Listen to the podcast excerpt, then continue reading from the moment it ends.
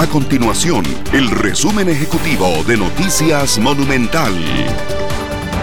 Hola, mi nombre es Fernanda Romero y estas son las informaciones más importantes del día en Noticias Monumental.